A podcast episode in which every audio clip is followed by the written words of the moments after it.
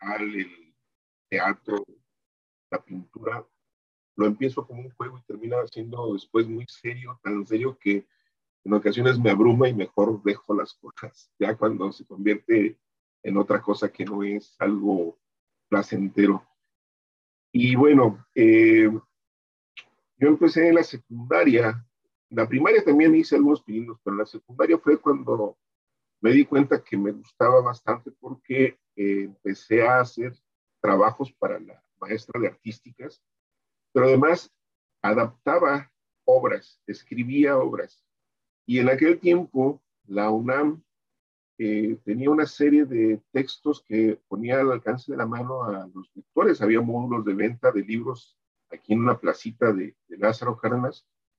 Y ahí consumía yo todos los libros que había, que me era posible comprar. Entre ellos, obras de teatro. Una de las primeras obras fuertes que me llamaron la atención, que me impactaron, fue El gesticulador de Rodolfo Sigli. Y luego me encontré con un librito de obras cortas, eh, que era, por ejemplo, cómo pasar matemáticas sin problemas, cosas por el estilo. Y dije, bueno, si yo, si yo puedo leer y puedo montar y puedo adaptar, pues puedo escribir. Y me puse a escribir obras de teatro en, Y otra cosa muy importante, el contexto es, es determinante en muchas ocasiones. En aquel momento, el Festival Cervantino hizo una extensión a Lázaro Cárdenas y trajeron eh, una obra que se llamaba De cómo Santiago Apóstol baja de su caballo. Entonces a mí me impresionó bastante en un cinema enorme, gigante, que se llamaba Aconcagua, ver esa obra de teatro. Me metí hasta los camerinos, conocí gente, yo ya me quería ir con ellos porque quería ser actor, según yo. Y bueno, pasaron muchas cosas en la familia, total, me dediqué a otra cosa, estudié la preparatoria y empecé a hacer como los pininos, pero lo dejé, no, no era así como muy, muy relevante. Era más relevante, según yo, la literatura. Y posteriormente, cuando entré a Casa de la Cultura, me encuentro con que había la disposición pues para experimentar, trabajar en algún laboratorio de teatro.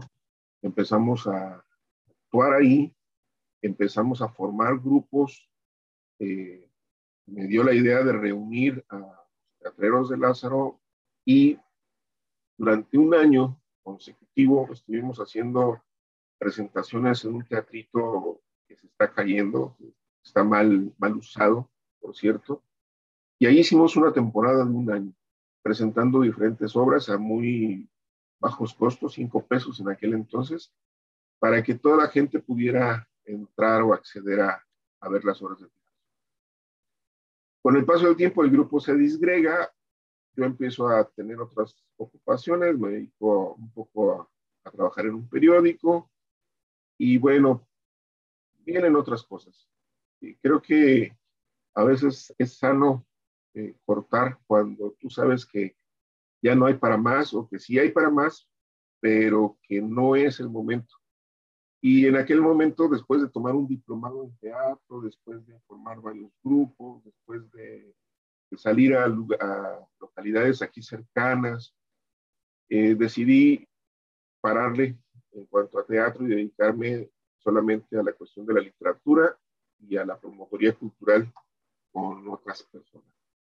Y pues hasta la fecha no he tenido así como muchas ganas de regresar. A ratos, ahora con esta nueva modalidad, estas formas virtuales de, de comunicación, el otro día le proponía a alguien hacer una obra de teatro eh, en video, los, las dos eh, cámaras abiertas al público y hacer eh, un montaje de multimedia prácticamente ya, que yo le sacaba mucho a esto de, la multimedia, pero ahora nos vemos obligados, pero no hubo como mucha resonancia del otro lado, así que dije, bueno, ya, mira, cálmate, tienes muchas cosas que hacer, hay que escribir mucho, hay que revisar mucho, hay que corregir mucho, demasiado más, más que escribir, y bueno, eh, me paré un poquito a esa idea y así que ahorita por el momento no hay nada que me que me llame la atención en el teatro más que verlo y promover. Ojalá y lleves a, buen puerto o retomes ese, ese trabajo que estás pensando. Sería algo muy interesante poder ver una obra teatral en multimedia. Sabemos que hay instituciones o hay este, grupos teatrales que tienen mm, la infraestructura para poder hacerlas, pero hacerlo sin tanta infraestructura y un proyecto independiente y con pocas personas es complicado, pero sabemos que tú tienes la, capacidad y más que nada de capacidad, las ganas, ¿no? Y siempre de tratar de llevar al público, a las comunidades, que es lo más importante, llevar a tu comunidad eh, eventos culturales. Seguramente sí lo, vamos a poder, lo poder ver en alguna, alguna ocasión. Ya que tocaste el tema de la promotoría cultural, sé que es un tema espinoso para ti. ¿Cómo va ahorita en la actualidad? Este, ¿Tienes pensado algunos talleres? ¿Qué es lo que te ha dejado la promotoría cultural? Una pregunta ya que se hace de manera constante ¿no? en los, entre los promotores culturales. ¿Qué te ha dejado? ¿Qué experiencias te ha dejado? Yo soy, yo soy, yo soy, yo soy me gusta eh, de viva voz, manera directa. Creo que una de las cosas más es eso, conocer gente, conocer lugares, conocer eh, pues el conocimiento que ellos tienen, su forma de vida, su forma de comer, su forma de vestir, su forma de hablar, su tradición oral, que es muy rica eh, en otros lugares. Conocer gente, conocer posibilidades, creo que es lo que más me ha, me ha enriquecido. Y por supuesto,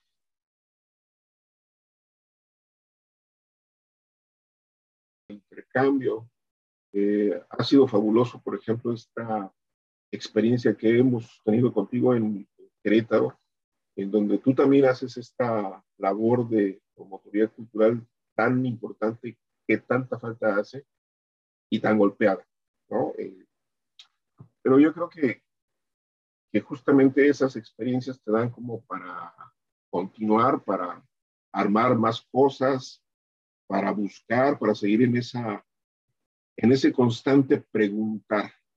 Eh, a lo mejor no siempre son cuestiones económicas, pero una cosa lleva a la otra. Alguien nos recomendaba, pónganse a trabajar, trabajen, ya después vendrán las, las demás cosas. Y pues efectivamente, eh, hemos dado talleres, eh, te decía hace un momento, algunos son pagados, otros no tanto, y creo que nos quedamos con el aprendizaje en, el proceso. Hace algunos días yo estaba eh, revisando eso, ¿no? De qué tan importante, o más bien, qué, tan importante era mi labor como promotor cultural. Y hacía un comparativo, ¿no? Con lo que estaban haciendo ustedes en, en Michoacán y con lo que habíamos hecho nosotros aquí en Querétaro. Un comparativo sano. Y al empezarme a dar cuenta de que es bastante amplio lo que ustedes han hecho y que nosotros también, siguiendo sus pasos, hemos logrado hacer bastante, decía, bueno, o sea, yo nunca había caído en la cuenta de, de qué tanta importancia tiene lo que hemos estado haciendo, ¿no? En varias comunidades, en varios lugares, etcétera, etcétera. Y creo que lo que nos has compartido ahorita de la promoción cultural es importante, ¿no? Seguir haciéndola y darle la importancia que se merece, ¿no? Y más sin, sin tanto recurso, que eso es lo, interesante. Pues vamos a pasar al tema de la literatura y de tus obras. Aquí en mis manos tengo tres pequeños plaquets. Un río lleno de piedras, la vida es una papita frita, árbol de silencios, lo demás es olvido. Antes de que nos platiques de ellos, eh, te quería comentar, fíjate que nunca, nunca había leído eh, textos tuyos con cierto lenguaje altisonante. Me causó un poquito de curiosidad, pero también al leerlo eh, me causa eh, mucho, mucho entusiasmo que tienes en estos textos como que un referente de Bukowski, no sé si me estoy equivocando, o sea, igual una, algo que yo me estoy imaginando, y en verdad que pareciera que en la poesía últimamente será esto, ¿no? De las palabras altisonantes, los títulos con un poquito de, groserías y eso. Pero al leer tu texto, o sea, realmente es un texto muy reflexivo, o sea, de, lo que nos hablas. Ojalá y, ahorita nos expliques eso. Pero bueno, ¿cómo surgen estos plaquets? Yo sé que tienes más plaquets, tienes también, aquí tengo Tendedero de Adioses, que es un referente poético para mí. Pero bueno, platícanos, ¿cómo surgen estos últimos tres plaquets eh, de colección mínima? No sé si tengan más autores en esta colección, cómo se dio. Y bueno, eh, estos plaquets, ¿en qué, ¿en qué te inspiraste para, para escribirlos? Híjole, mira, estos tres uno de ellos es el de La vida es una papita frita. Ya lo tenía escrito desde hacía como ocho años. Una noche, eh, bueno, yo estaba yendo con un, amigo, poeta, y no solamente leía o no solamente escuchaba sus obras, también lo leía y lo leía a él. Entonces una noche, pues no sé qué pasó, estaban ahí sus, sus palabras, sus voces, y me levanté a escribir y salió el plaquete completo. La vida es una papita frita. Haciendo referencia al poeta, a lo que está plasmado ahí, eh, a esta terrible soledad que de pronto eh, nos dejamos apabullar por ella, pero no siempre es tan cierta, ¿no? A veces como que son muy dramáticos. A veces sí es cierta, a veces sí es, es aplastante, pero en el, en el, caso este, pues era eh, querer jugar un poquito con las metáforas, aun cuando es bukowskiano, pues es también darle otro significado a las cosas, darle otra cara a las cosas. Y bueno, los otros, lo demás es olvido, y un río lleno de piedras, eh, estábamos nosotros atravesando por una situación bastante difícil en la familia. Entonces no podía yo estar como tranquilo. Andaba en la calle y andaba así como en la cabecita un montón de, ideas, de palabras, de imágenes. Y en un día prácticamente uno de los paquetes salió casi todo el texto, es decir, la idea general, no, no el trabajo tallereado y todo eso, sino la idea general salió en un día. Eh, andábamos en Morelia y yo estaba con el celular guardando todo lo que se me venía a la cabeza porque no tenía otra opción en ese momento. Andábamos eh, recorriendo las calles, estábamos en la pandemia, andábamos visitando eh, algunos médicos, andábamos haciendo algunas compras de última hora innecesarias y necesarias. Eh, y pues toda esa presión, toda esa situación emocional difícil, una parte quedó ahí. De ahí, de ahí surgieron estas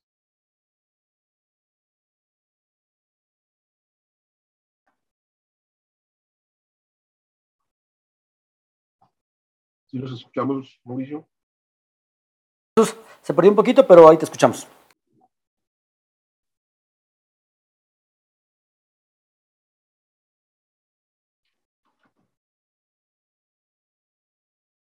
Y acerca de, las palabras altisonantes, bueno, em, creo que hay personas que corrigen eh, a los escritores, ¿no? la corrección de estilo y le dicen, oye, quítale eso porque no se, no se oye bonito.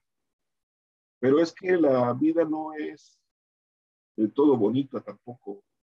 Hay cosas que hay que decirse como son y como van y que son más efectivas si se dicen tal como son. Eh, yo no acostumbro mucho a poner esas palabras, sí las, sí las he usado, pero creo que hay momento para todo, ¿no? Eh, en mi vida particular privada soy bien pero luego y algo, vengo de una familia donde todos nos tiramos contra todos y hacemos albures, estamos a carcajada limpia, el que se enoja pierde y cosas por el estilo, entonces estamos acostumbrados a, a ese tipo de palabras. No las uso, no se me hace adecuado cualquier lugar, creo que hay lugar para todo pero sí creo que, por ejemplo, en la vida es una papita frita, se tuvieron que usar para eh, acentuar determinadas cosas, sobre todo el perfil del personaje que está plasmado en, el, poemario.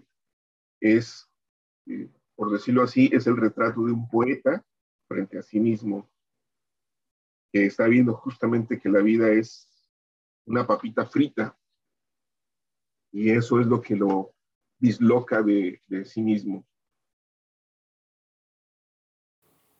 Gracias Jesús por todo lo que nos has compartido de estos tres, de estos tres plaquets. Ya en la segunda parte de la entrevista te voy a preguntar un poquito sobre eh, cómo, cómo hacer para que la literatura, bueno, más bien para que nuestras obras se puedan plasmar en, unos pequeños plaquets y dejar posteridad para ello y aparte tener un trabajo de calidad. ¿no? Eh, en alguna ocasión te preguntaba yo, eh, cuando nos conocimos en Celaya, cuál era el motivo por el cual tú imprimías en, hojas Bond algunos plaquets. Me diste la respuesta eh, de que era una forma de, de que la gente pudiera accesar a esta literatura, a estas obras y de manera muy sencilla, ¿no? Algo me habías comentado sobre una literatura de un peso, ¿no? Algo así. Eh, me gustaría que me lo recordaras. Muy bien. Regresando entonces. O ahorita. Te escucho, Jesús.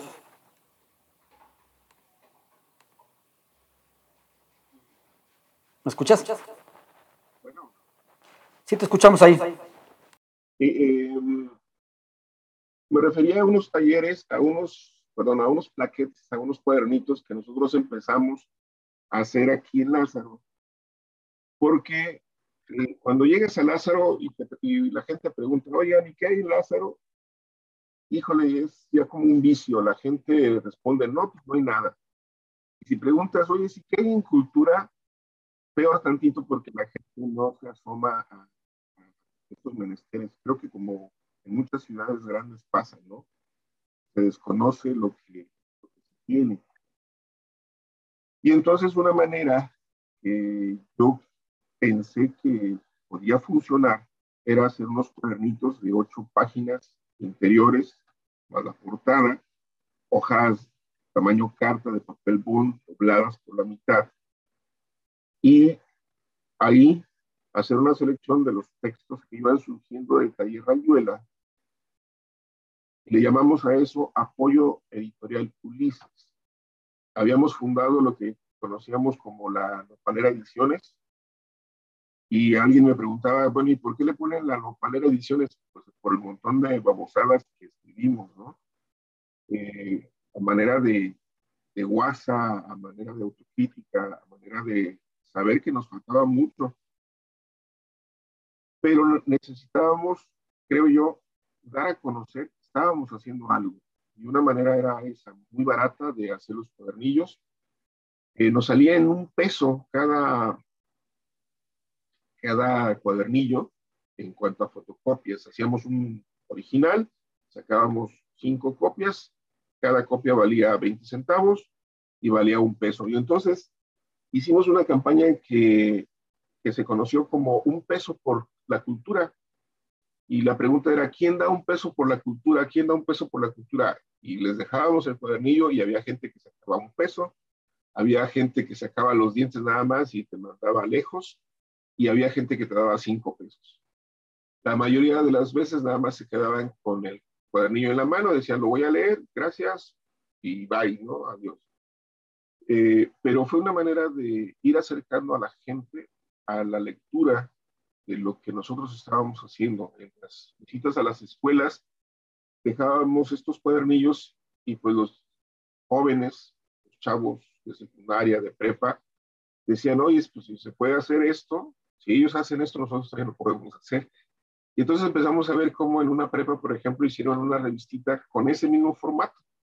eran chavos que también estaban queriendo mostrar su trabajo y creo que de esa manera fue como, como se empezó ese juego de hacer cuadernillos literarios en Lázaro Cárdenas. La cultura siempre tratamos de, buscarla, ¿no? Y a veces, como dices, la podemos encontrar hasta por, por un peso, ¿no? Y qué bueno que mucha gente pudo participar y colaborar con ustedes y quien no pudo colaborar pues, seguramente se quedó con lo que vio plasmado o leyó plasmado ahí en estos pequeños plaquettes. Jesús, vamos a cerrar esta primera parte de la entrevista. ¿Te gustaría leernos algo? ¿Algo de poesía? ¿Algo de algún cuento? Voy a decir como dicen los hijos maestros. No traigo nada, no vengo preparado. Eh, a ver, les voy a leer un texto que viene en un librito que se llama De borregos, lobos y otros insomnios. Se llama Goteras. Y ahí va de nuevo. Cada vez que llueve es lo mismo. El agua se filtra y aparte de escuchar las corrientes que pasan veloces afuera, acá adentro se inunda todo. Y aunque todos nos quejamos, nada podemos hacer. No hay uno solo que se salve. Las pocas propiedades que poseemos quedan empapadas y nosotros mismos nos empapamos todos. Las goteras caen en los rostros y en ocasiones ni nos dejan dormir. Y luego, cuando la lluvia cesa, el sol aparece con tal fuerza que acá adentro es un horno. Pero ese es uno de los males menores, aunque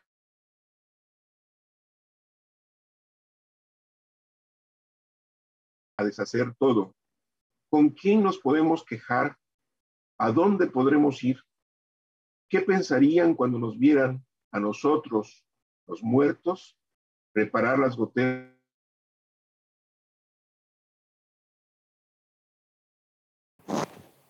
¿Tendrás otro, otro texto que nos quieras compartir, Jesús? El libro de Borregos, Lobos y otros insomnios. Eh, 1, 2, 3, 4, 5 borreguitos. 6, 7, 8, 9, 10. El décimo se abre el zíper en el pecho, tira su piel que realmente es un disfraz y el hambriento lobo acaba con todos los borregos que saltaban la verja. El insomnio continúa y yo contando lobitos. Uno tras otro los borregos saltan intentando inútilmente dormirme. Uno tras otros, los borregos se atoran en el alambre de púas y mueren lentamente, desangrándose. Sus balidos van menguando conforme el miedo de verlos colgados en el alambre va creciendo, tanto que me espanta el sueño.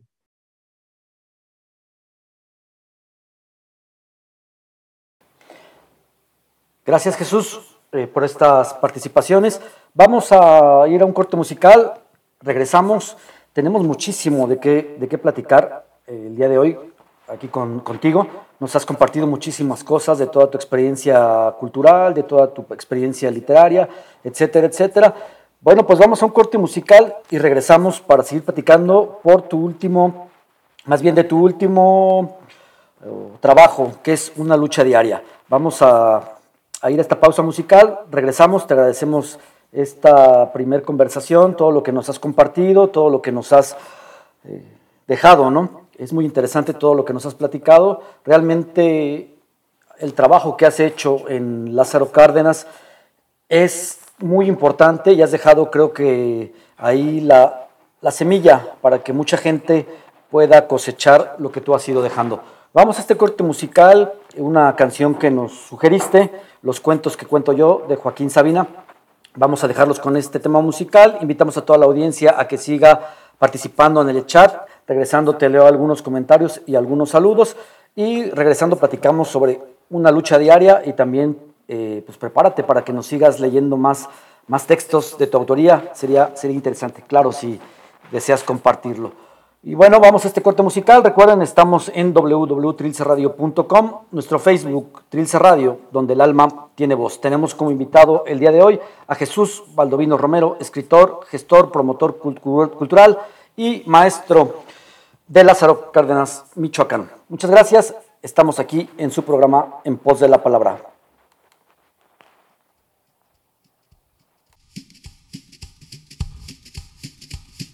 no le ofreció la luna.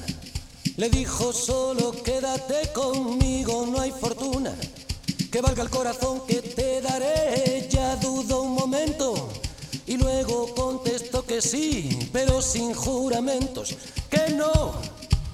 Vas a saber después cumplir.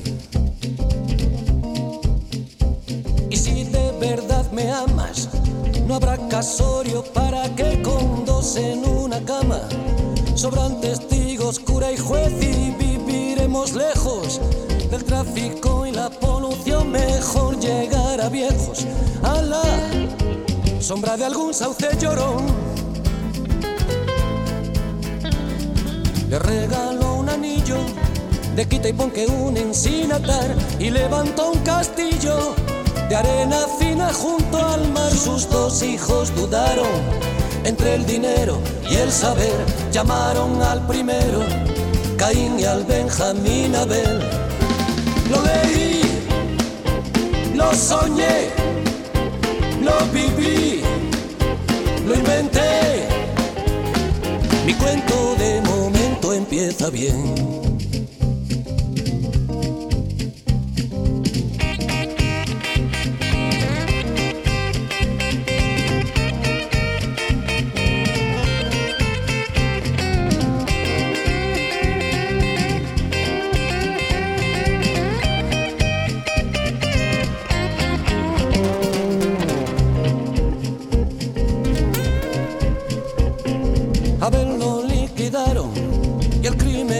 Se aclaró, apenas se quedaron.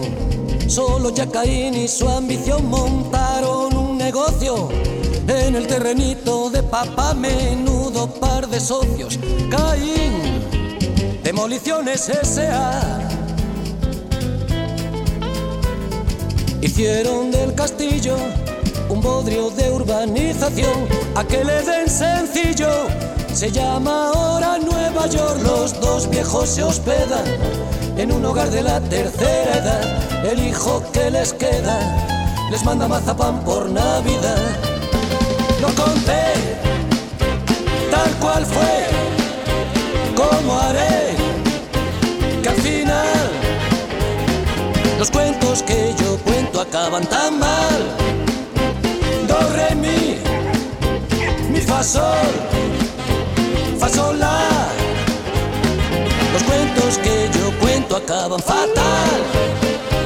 No soy yo, Obladí, Oblada. Los cuentos que yo cuento acaban sopa. Colorín, colorado. El cuento que yo cuento se ha acabado. Escuchamos en voz de Joaquín Sabina los cuentos que yo cuento, un tema que le gusta a nuestro invitado, Jesús Baldovino Romero. Ojalá y lo haya disfrutado ahí en la comodidad de su hogar, en Lázaro Cárdenas, Michoacán. Bueno, supongo que está ahí, si no ahorita nos, nos dará la aclaración. Eh, bueno, pues continuando con el segmento de nuestro programa En Pos de la Palabra, en voz de, vamos a dejarles unos audios en voz de Saraí Esther Rivera, ella es ingeniera industrial y bueno, también ha participado en el ámbito de la cultura y de la promoción de la lectura. Leyendo algunos audios, tiene ahí por ahí una intención de generar un programa cultural para niños, leyéndoles audios de algunos cuentos y enviándolos por mensajería de texto. Bueno, más, bien mensajería de audio, ¿no? En esta, en esta ocasión. Los dejamos con estos, con, estos cuentos en voz de Saraí Rivera y regresamos para seguir con esta conversación tan interesante con el maestro Jesús Valdovinos Romero. Ha sido una plática muy interesante, y muy enriquecedora y nos ha compartido muchísimas historias y muchísimas cosas que él ha vivido y ha experimentado dentro de la cultura, dentro de la literatura y dentro de su eh, gestoría en la cuestión cultural.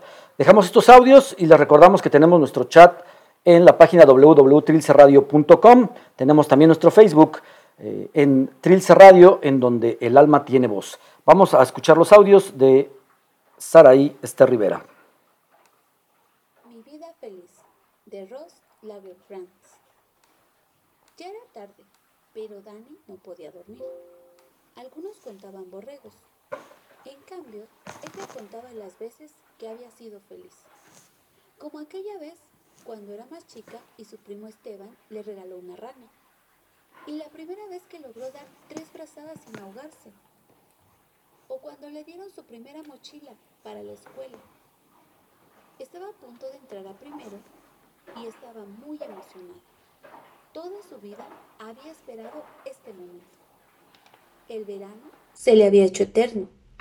Tenía muchas ganas de empezar. Sin embargo, cuando Dani iba de camino a la escuela, comenzó a imaginar lo que podría pasar. ¿No haría nada más que sentarse a aprender a leer y a escribir? Eso ya lo sabía hacer, cuando menos un poco. Lo había aprendido en el kinder. ¿Crees que me caerá bien mi maestra? le preguntó a su papá. Claro que sí, respondió él. Por supuesto que te caerá bien. ¿Crees que mis compañeros me caerán bien? Dani había hecho el kinder en otra escuela, así que no conocía a nadie. De repente sintió miedo. ¿Qué pasaría si no hacía nuevos amigos?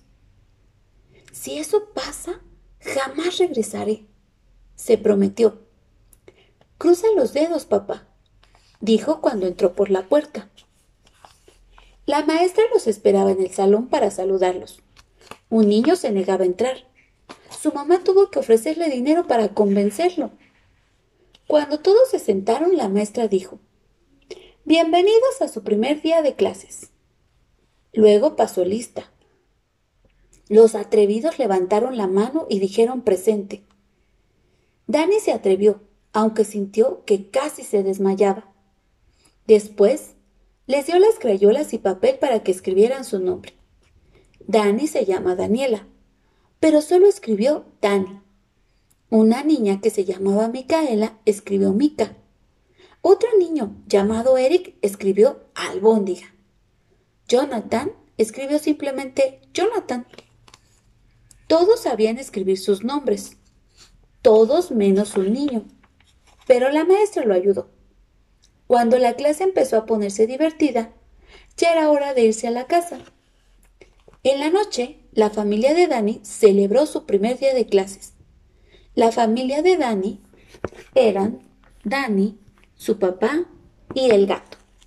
El gato seguramente pensaba que Dani ya era una niña grande porque iba en primero. No fue tan difícil, le explicó. Sentí mariposas en la panza y fue muy divertido, pero aún no tenía amigos. Al día siguiente, al día siguiente, Dani estaba sola en la cancha.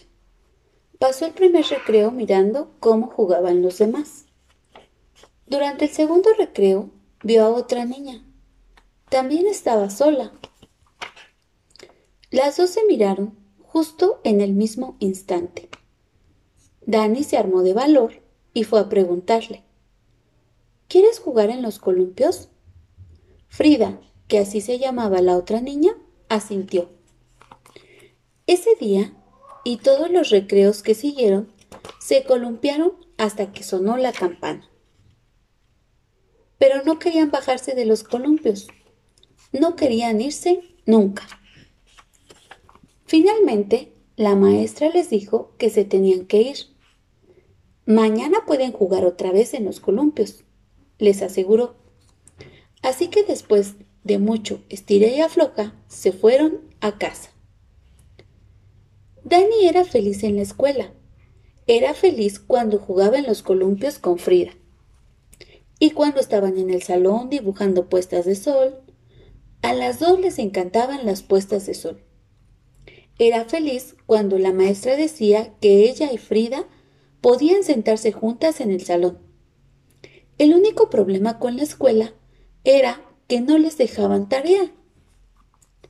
La primera semana no habrá tarea, dijo la maestra, pero Dani tenía tantas ganas de hacer tarea que su papá tuvo que dejarle algunas. También era feliz cuando la maestra dejaba que Frida y Dani se sentaran juntas a comer el lunch. Siempre comían la misma cantidad de pan. Dani se comía los panes triangulares y Frida los rectangulares. En clase de deportes, cuando había que trabajar en pares, siempre se escogían una a la otra.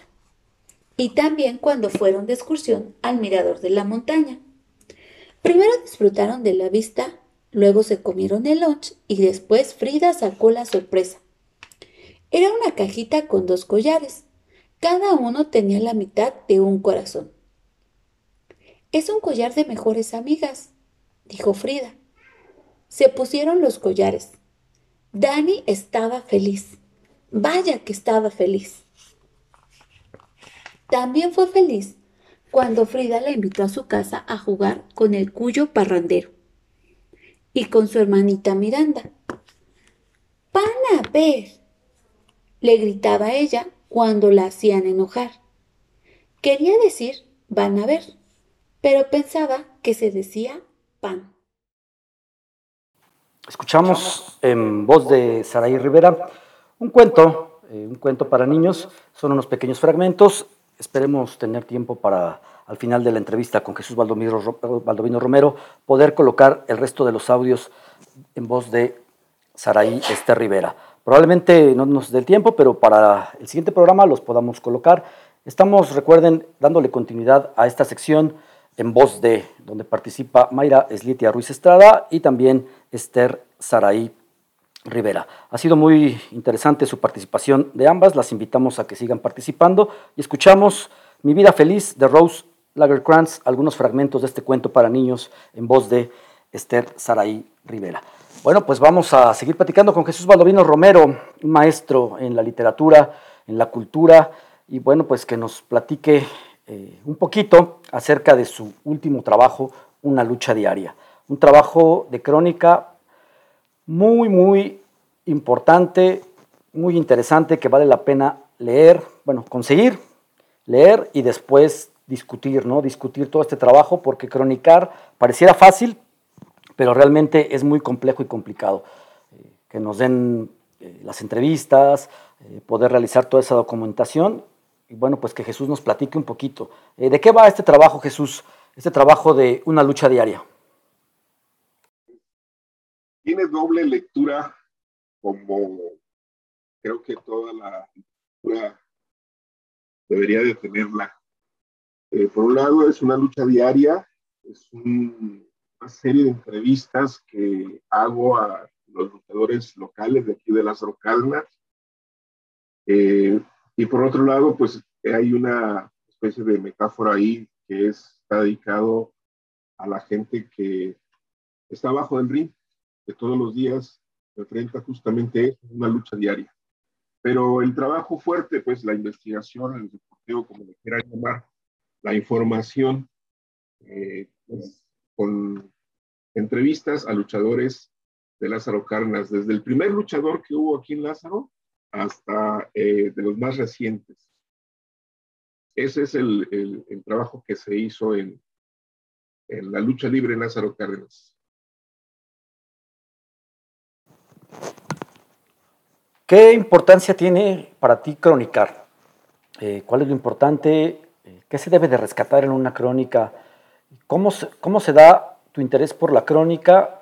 Y bueno, yo he leído algunos trabajos tuyos en cuanto a crónica.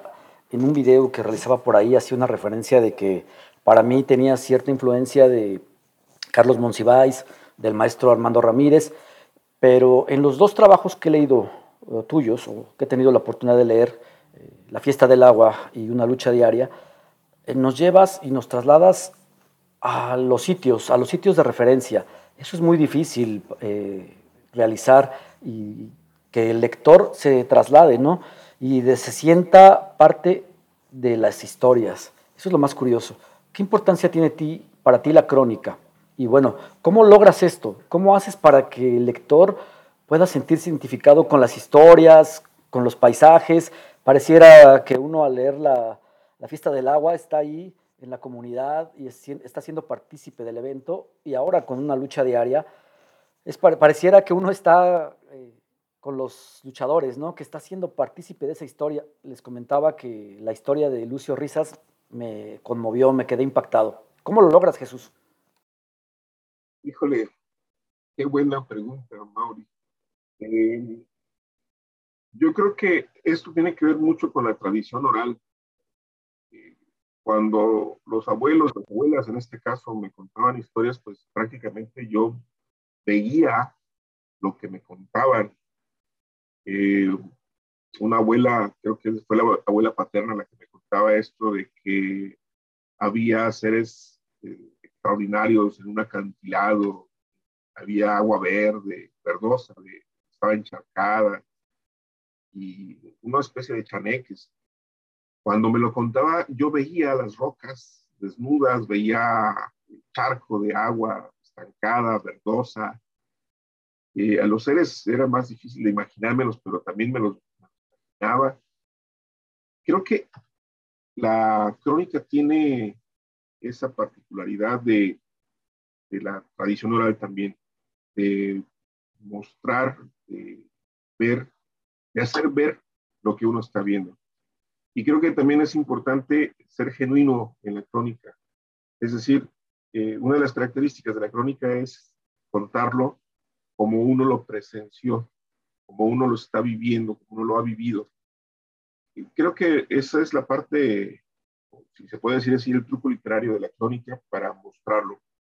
Hay diferentes formas de abordar la crónica, el histórico, el social, el formal, el formato formal, pero creo que también últimamente se ha redescubierto lo que se conoce como crónica literaria o, los, no sé, sinónimos que quieran ponerle, donde el escritor tiene como mucha más libertad para ir narrando, describiendo las situaciones. Y un punto importante, no sé si yo lo hago, la verdad, yo hasta mucho tiempo después ya veo mis textos, a veces trato de corregir ya que eh, he revisado todo eso pero uno de los elementos importantes en la crónica, en una buena crónica, hablo no de las mías, sino en general, es cuando los sentidos están plasmados, cuando los sentidos juegan un papel importante, qué, temperatura hacía, cómo corría el aire, detalles que para una nota periodística no son importantes, para nosotros como lectores nos sumergimos en, ese, en ese contexto. Y bueno, en el caso de, las crónicas que, yo pongo acá, sobre todo en el de la lucha libre, yo procuro no hacer figura. Yo lo único que hago es la introducción y procuro solamente dar algunos datos en el transcurso de, la, de las entrevistas, eh, ya plasmadas en el libro, y ahí me gustó más escuchar la historia que los propios luchadores me iban contando y las puse casi, casi tal como me lo contaban, solamente algunos, algunos detalles por ahí de repetición, de, escritura tal vez, pero es la voz de los luchadores y creo que eso eh, es muy importante para lo que tú dices. Yo me emocionaba mucho verlos a ellos, eh, sus reacciones, a la hora de contar. Y creo que es más, más sano para mí, para ellos y para el libro eh, ponerlos así, en esta. A diferencia de la fiesta del agua, donde yo ahí soy el testigo y donde voy haciendo el recorrido durante tres días de una fiesta que se hace en la Sierra de Guerrero para, eh, con motivo del Día de la Cruz en la ciudad, Día del Agua en aquel lugar. Entonces son diferentes formas de tratar. Allá yo me sumerjo, me meto en la historia, me, empapo porque soy parte de, esa, de esa fiesta, de esa familia, de hecho. Al contrario de acá, acá dejo que cada uno nos vaya contando, nos vaya envolviendo en, en esas historias de vida y de lucha diaria. ¿Tienes otras crónicas escritas o tienes otros trabajos de crónica que estén por ahí pendientes de publicar? Seguramente sí tienes más crónicas ya trabajadas. Eh, ¿Tienes alguna otra pendiente o alguna que quieras hacer? Crónica, yo empecé a hacer croniquitas que tenían que ver más uh, con vida particular, eh, de la infancia, cosas así. Hace poquito estuve en un taller con la maestra Magali tercero y surgió de pronto ahí un texto sobre un, un muchacho que vivió aquí en Lázaro, en las Guacamayas, para ser preciso, y que lamentablemente fue atropellado, era indigente, pero decían que estaba loco y realmente yo no le veía esa parte de la locura.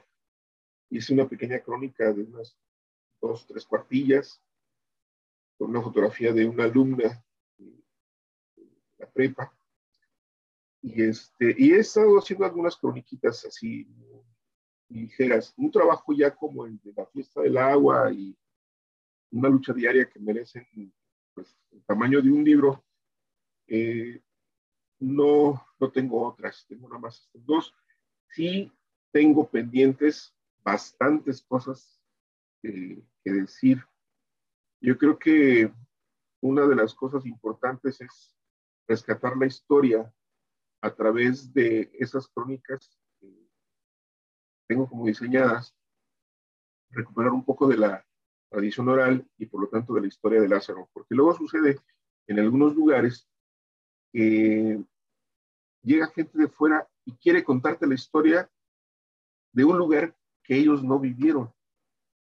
Y entonces mi memoria me dice, ¿sabes qué? Yo sé que la memoria juega a veces unas bromas muy, muy, muy pesadas, te inventa cosas o te quita cosas, pero eh, tú viviste ese momento, tú viviste ese lugar, tú viviste todo eso que otra persona cuenta de otra manera y dices, bueno, creo que es hora de empezar a contar lo que yo viví y ahí dejarlo como para contrastar y para que otros que vengan atrás hagan ya un trabajo histórico, que la crónica no necesariamente tiene que ser tan puntual como una investigación histórica. Pero sí hay más proyectos adelante, unas sobre deportes, sobre fútbol, sobre box, eh, sobre partes de la tradición oral de, de la gente de aquí de, de la localidad y de otros sitios. Eh, sigo con otro luchador y seguramente con otros luchadores. Una de mis eh, pasiones frustradas fue justamente la lucha libre. Solamente cuando fui niño fui luchador, pero ya después no me dejaron. Entonces ahora lucho eh, por el ring, abajo del ring. Pero sí vienen más cosas sobre crónica. Mauricio. Eres un luchador en pos de la, de la cultura. Eso, eso sí lo creo.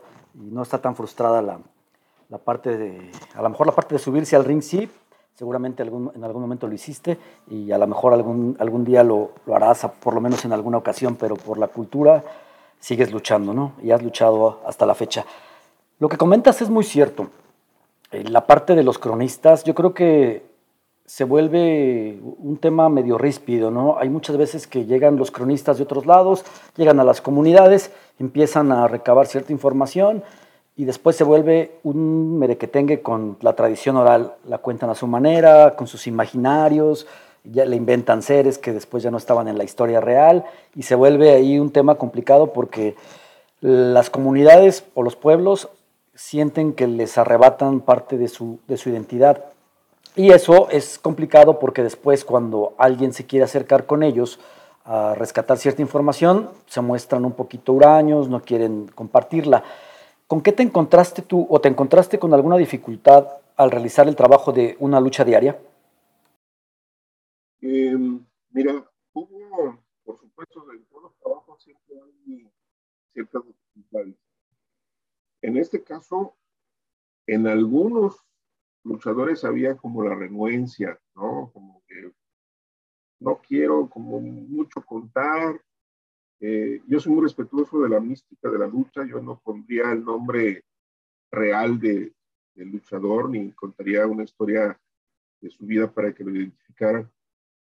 Y les, se los hacía saber, ¿sabes qué? No va a aparecer tu nombre, si quieres, fírmelo y lo pongo o, no, eso ya depende de ti.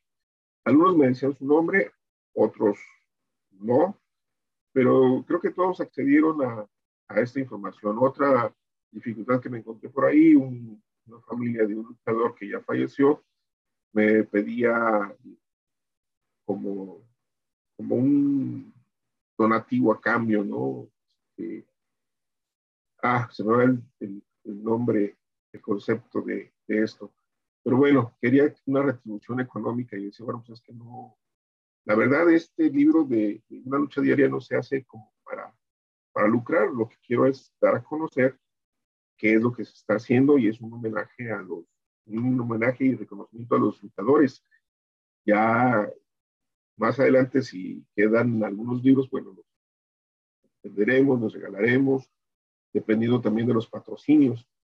Eh, y bueno, mm, yo les hice hincapié en eso, que no era con fines de lucro.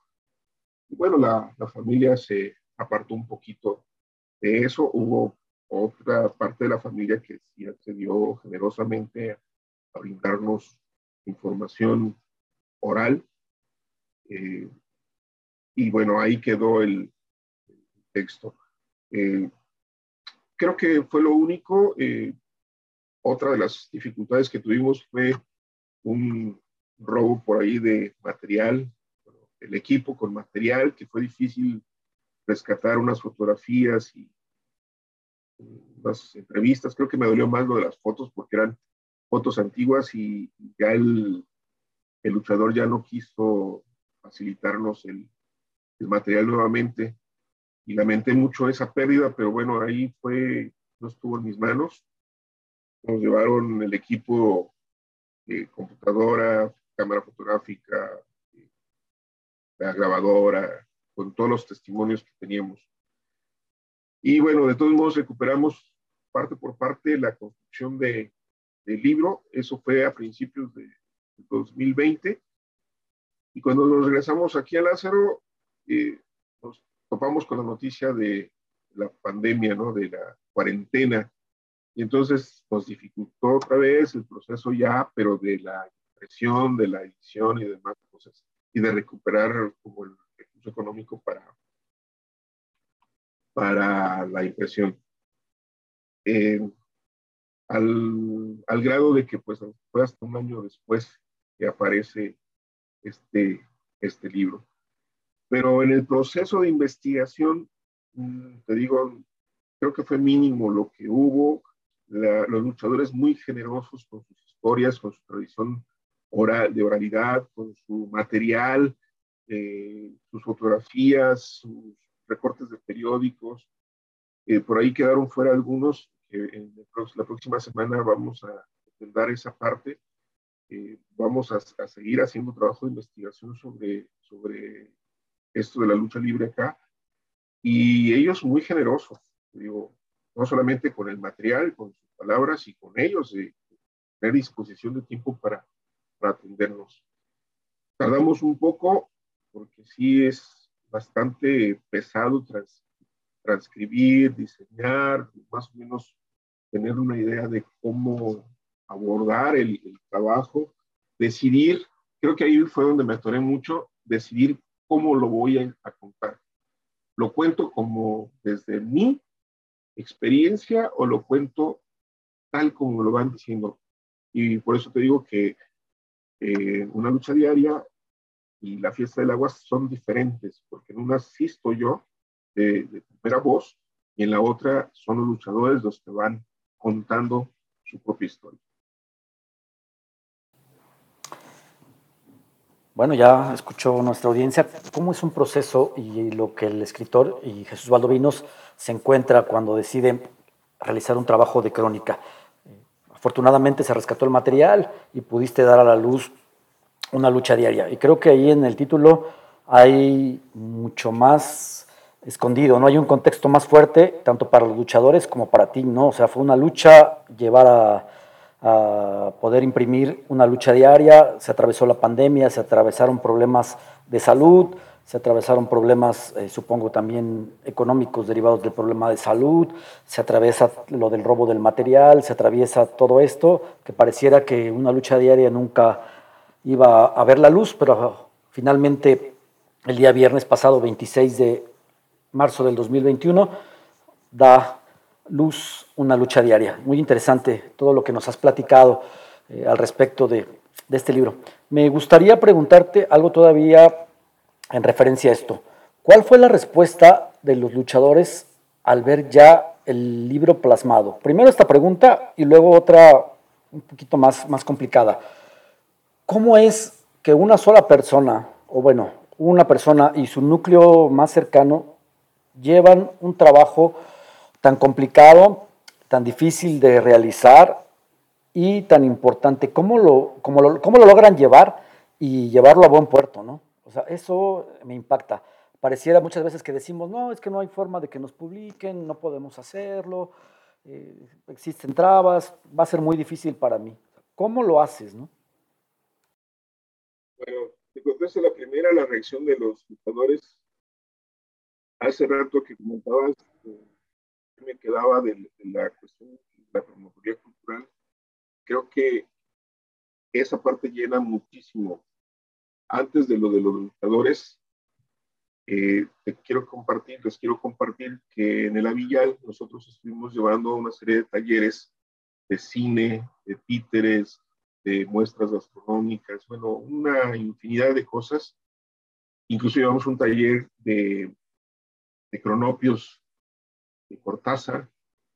La gente nos decía, ¿cómo vas a llevarle cronopios y famas a los niños de la Villal? Yo les decía, pues, ¿cómo? Pues así.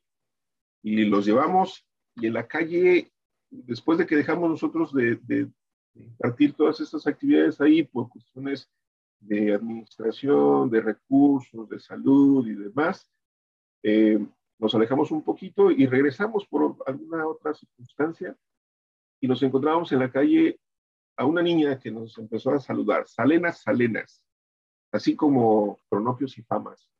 Se les quedó el saludo, se les quedó en la memoria, los, se le quedaron en la memoria los cronopios.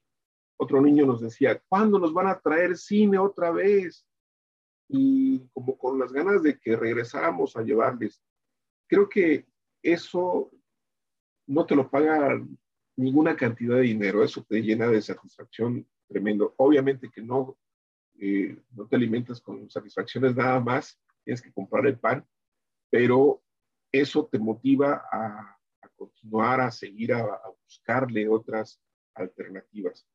Y en el caso de los luchadores, híjole, creo que también fue, también, fue muy emotivo, de hecho, la, la vez pasada, el viernes que fue de la presentación, decía mi hermana, es que fue un reconocimiento mutuo.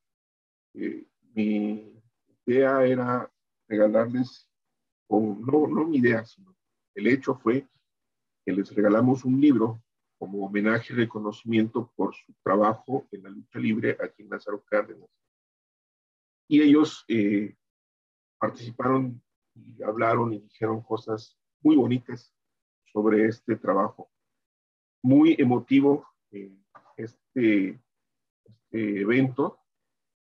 La reacción fue de decir, por ejemplo, eh, nadie se había fijado en nosotros, nadie había hablado de nosotros eh, el luchador deja su trabajo de todos los días, se mete al gimnasio, cuando hay lucha sale del trabajo, se da un baño, se va a, la arena donde le toca luchar, se pone su equipo, se sube, se da de golpes allá arriba, la gente, si le cae bien, pues le aplaude, si no, lo abuchea, baja todo golpeado, todo, maltratado, y la gente sale del, de la arena sin recordar mucho eh, como persona a, este luchador. Y, y, creo que esto fue lo que agradecían los luchadores, es decir, mostrar que no solamente es una imagen, un personaje, sino que atrás hay carne viva.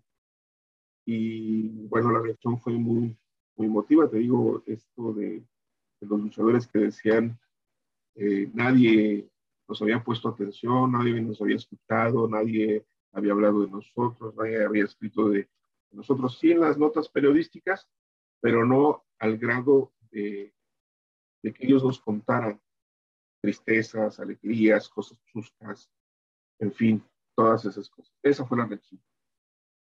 Y la segunda pregunta, no la acabo de entender muy bien de cómo logramos llevar a buen puerto esto de la, del trabajo cultural. No, no entendí muy bien ahí, Mauricio. Más que nada, ¿cómo, cómo lograste eh, incluir a tu primer núcleo, a tu núcleo familiar en este trabajo y cómo es que